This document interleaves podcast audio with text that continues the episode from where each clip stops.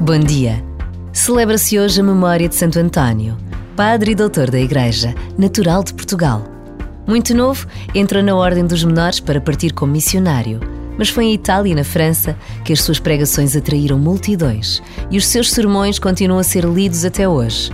Por ordem de São Francisco, ensinou teologia aos seus irmãos e morreu em Pádua. O santo, como é conhecido por todo o mundo, é um dos patronos da Jornada Mundial da Juventude de Lisboa. Ai.